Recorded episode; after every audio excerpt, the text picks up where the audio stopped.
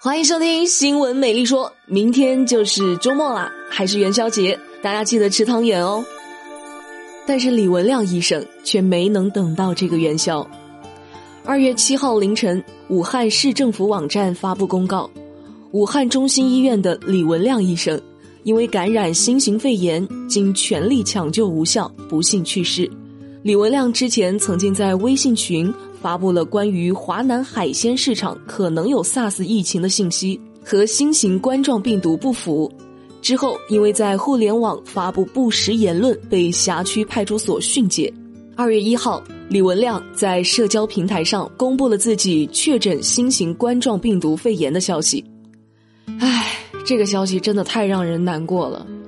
希望李文亮医生一路走好，也希望他的家人能够被妥善照顾。更希望一线的医务人员在抗击疫情的战斗中，一定要切实做好防护工作。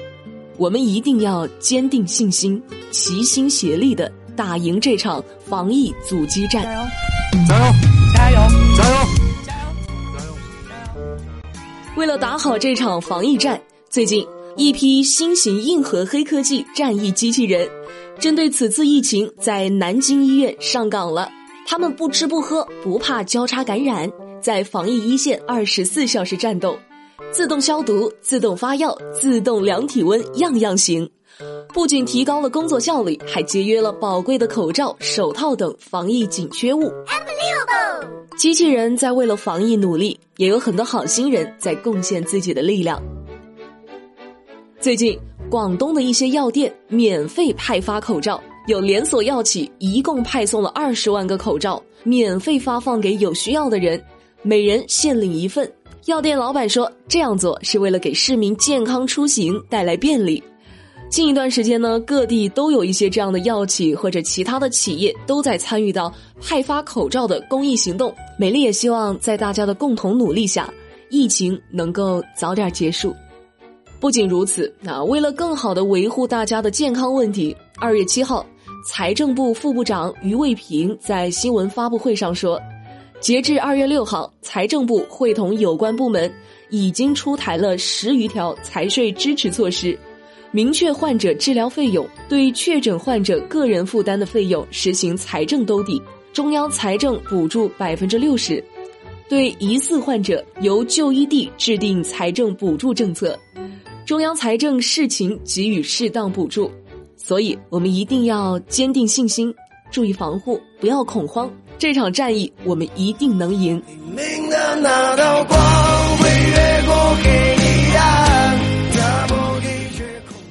过完元宵节，很多人呢就要开始复工了。那么，一波返程高峰即将到来。为了大家的出行安全，最近南宁开往福田的 K 四幺七次列车上，乘警吴超远就组织在同一节车厢的乘客面对面建群，给每节车厢的旅客都建一个微信群，以防万一谁出了问题呢，可以马上向大家通报自己的健康状况，这样的效率会更高一些。没错哈，只有更早的发现，才能够更好的应对。那如果有人有了症状，很快就能找到同车厢的人。就能够快速的应对。这次疫情期间呢，也出了不少大义灭亲的故事啊！怎么回事呢？啊，说前两天淮安盱眙一位姑娘报警举报自己的妈妈，说她妈妈呢因为长时间待在家里过于无聊，执意要外出打牌消遣啊，劝不住啊，怎么劝都劝不住啊，不听劝阻。民警迅速赶到现场，对这位姑娘的家人进行了劝阻啊，就说阿姨。现在外面危险，别出去啊啊！并且提示周围的居民一定要少出门，不聚集。像什么打牌什么的，你这个千万行不得啊！你看以前老说孩子不懂事儿，你说这回你这，阿姨，你还是不懂事儿啊！以后好好的听闺女的话啊，过了这一段再去打牌，手气一定会更好啊！为了防疫工作，大家都在各自努力，但是哦，却偏偏有那么一些人在这种关键时刻。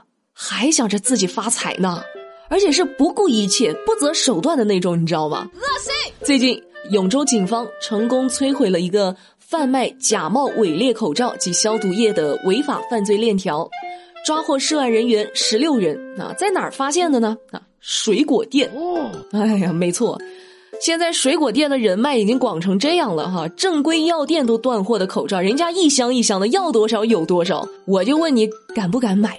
二月二号，永州市公安局刑侦支队在工作中查处冷水滩区某水果店大量售卖做工粗糙、无任何标识的假冒伪劣一次性医用口罩。